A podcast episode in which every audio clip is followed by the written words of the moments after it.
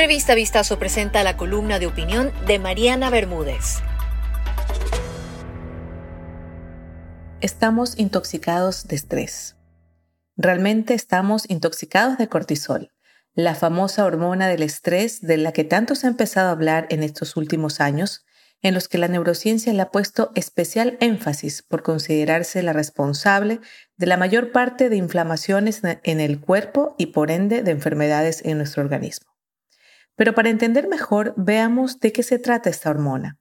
El cortisol es una hormona secretada por las glándulas adrenales, las cuales están ubicadas arriba de cada riñón.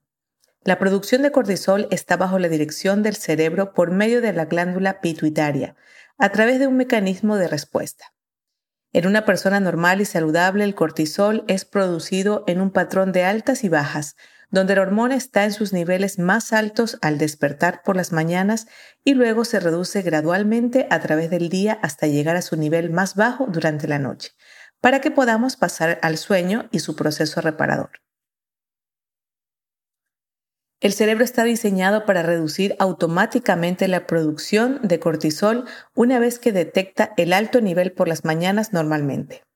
Cuando vivimos un evento de peligro, también se eleva porque junto con la adrenalina generan mecanismos a nivel corporal que facilitará dos ejecuciones, el ataque o la huida, con el fin de preservar nuestra vida.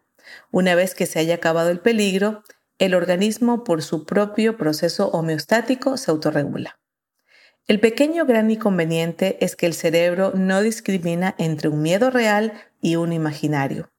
Y todas aquellas preocupaciones que mantenemos en nuestra mente y retransmitidas por nuestro diálogo interior hace que el cerebro al recibirlas con el mensaje de miedo hacia una amenaza, envíe estas respuestas para la huida-ataque a través de los disparos del cortisol.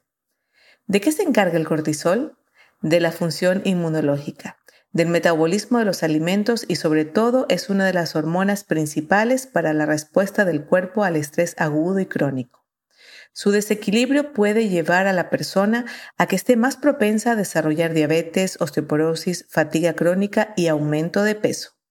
Los niveles crónicamente altos de cortisol también tienen efectos negativos en la función del cerebro y en el estado del humor.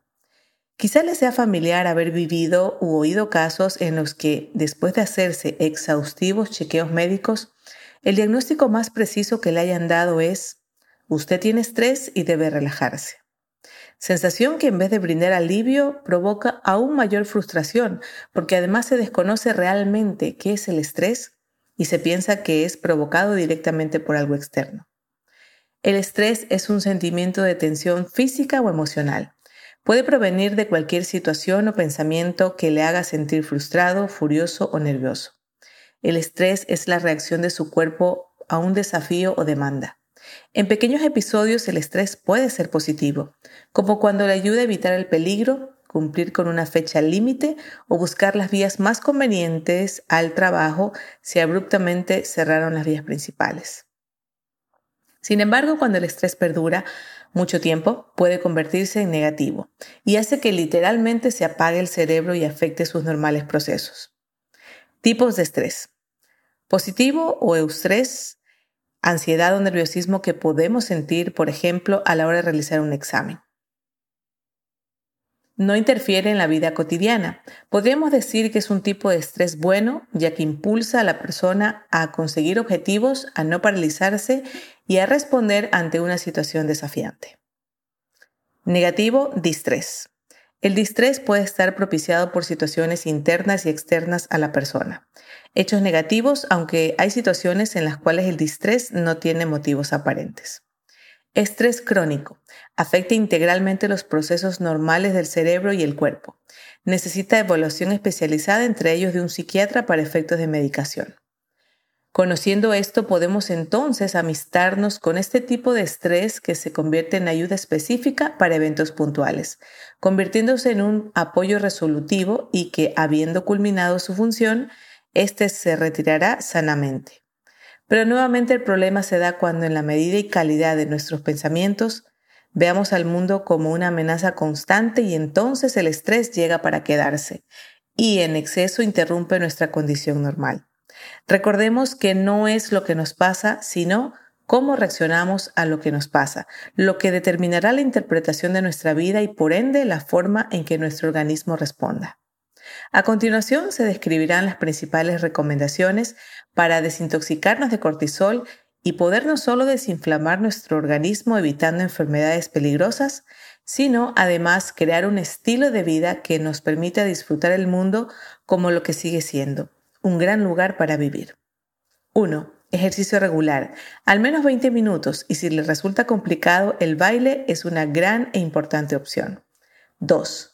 La meditación diaria y ayuda notablemente a bajar los niveles de cortisol. Esto es algo que la ciencia lo recomienda ampliamente. 3. Las técnicas para el manejo del estrés y las relaciones armoniosas de bajo conflicto.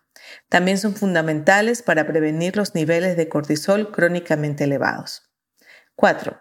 Una alimentación sana, evitando los azúcares y ultraprocesados, en los que incluye la ingesta de omega 3, el cual se ha comprobado que ayuda a bajar esta hormona. Cuando hablamos de lo que consumimos, además de la comida, deberá poner la atención en lo que consumen sus ojos, sus oídos, su atención, su convivencia.